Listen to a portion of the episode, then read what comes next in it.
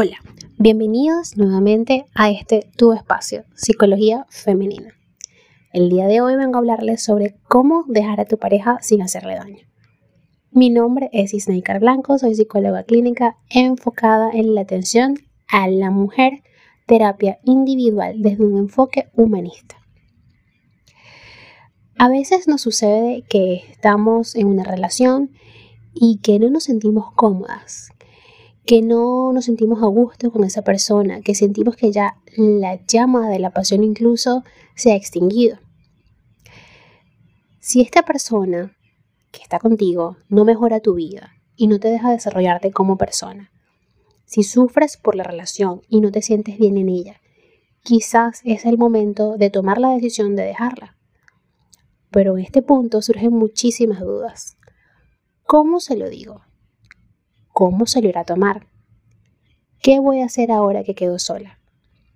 Y sobre todo surge un importante miedo, el miedo a sufrir y a hacer sufrir a esa persona que tanto hemos querido. Por todo ello, te invito a que te quedes escuchando este episodio. Acá vas a encontrar algunas claves. Sin embargo, recuerda que es necesario siempre trabajar en terapia todos esos apegos y todas esas situaciones tóxicas en las cuales nos vemos envueltas. Una vez que el amor se ha acabado y se quiere terminar la relación, el objetivo principal es no hacer más daño, ni entre ustedes mismos ni a terceros. Una ruptura no es una guerra. Piensa que en las situaciones complicadas es cuando de verdad se demuestra la bondad de las personas. Para proceder a dejar una relación es esencial hacerlo de forma asertiva, es decir, respetando siempre a la otra persona, pero también respetando tu decisión. En primer lugar, es necesario que estés segura de tu decisión y que te sientas preparada para llevarla a cabo. Si no es así, acude a un profesional de la psicología que te ayude a empoderarte. Seguidamente deberás comunicarle a tu pareja tu decisión. En este punto es importante no buscar culpables ni hacer reproches, ya que solo contribuyen a aumentar el dolor. Es recomendable dejar cerrados todos los temas que haya en común, despedirse y cortar el contacto. Sé que acá se presenta lo más difícil de todo o de toda ruptura, y es el contacto cero porque a través del tiempo hemos desarrollado ciertos apegos, costumbres con esa persona y resulta bastante complicado no comunicarle cómo te fue en el día, no compartir con esa persona tus éxitos, tus fracasos, tu tristeza, tu alegría. Pero es necesario, puesto que si sigues enganchada a esa relación o sigues enganchada a esa comunicación, va a haber más allá de un enganche físico, un enganche emocional, que en mi opinión es el peor. El enganche físico se puede resolver, te puedes entretener, puedes buscar formas de alejar un poco de ti esos pensamientos, puedes sublimar incluso en otras actividades. Pero el enganche emocional es un enganche que cala profundamente en ti, en tu psique y en tus sentimientos. Y eso hace que vuelvas una y otra vez a caer en la comunicación o incluso a repetir patrones totalmente insanos. Es importante saber que toda ruptura implica una pérdida y muchos cambios. Es normal y lógico que duela. Es totalmente normal pasarlo mal y sentir tristeza, frustración, rabia, agobio, nervios así como también es habitual sentirse perdida y tener dudas. Tener la expectativa de que la ruptura no te afectará y que no habrá momentos malos es contraproducente, porque lo más probable es que sea irreal y que te estés engañando a ti misma. Sin embargo, podemos abordar la situación de la forma más sana y respetuosa posible, para minimizar los daños y no sufrir de más. A continuación, verás algunos pasos a seguir para dejar tu relación de pareja de forma menos dolorosa. En una ruptura se pasa súper mal, pero puedes evitar complicar la situación y sufrir más si sabes cómo dejar a tu pareja sin hacerle daño ni a él ni a ti misma. Uno de los pasos o una de las herramientas para poder darle fin a una relación es aceptar que el amor puede acabar. El amor evoluciona con la relación, igual que las personas crecen, se desarrollan y cambian. El amor siempre puede acabar, incluso cuando una relación va muy bien. Se debe tener presente que nunca hay garantías de que el amor dure para siempre. De hecho, aunque es posible, es lo más improbable. Por tanto, lo más adaptativo es que seas realista y consciente de que el amor puede acabar y que en ese escenario la mejor actuación es dejar la relación. Agradece todo lo compartido. Da las gracias por todo lo que te ha aportado la relación. Seguro que has pasado momentos muy felices y que gracias a la relación has podido tener experiencias y aprendizajes que te han ayudado a desarrollarte como persona. Piensa en todo lo que aprendiste en esa relación.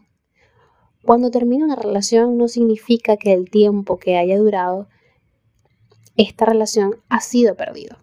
Lo importante de las relaciones no es cuánto duren, sino lo que aportan a nuestra vida. Seguro de que las vivencias con esa persona sacas un gran aprendizaje, tanto de las relaciones como de ti misma. Prepárate emocionalmente para la ruptura. Es importante que antes de dejar la relación te sientas convencida y preparada. Eso significa que trabajes tu autoestima y gestión emocional para poder afrontar la ruptura de la forma más sana y madura posible.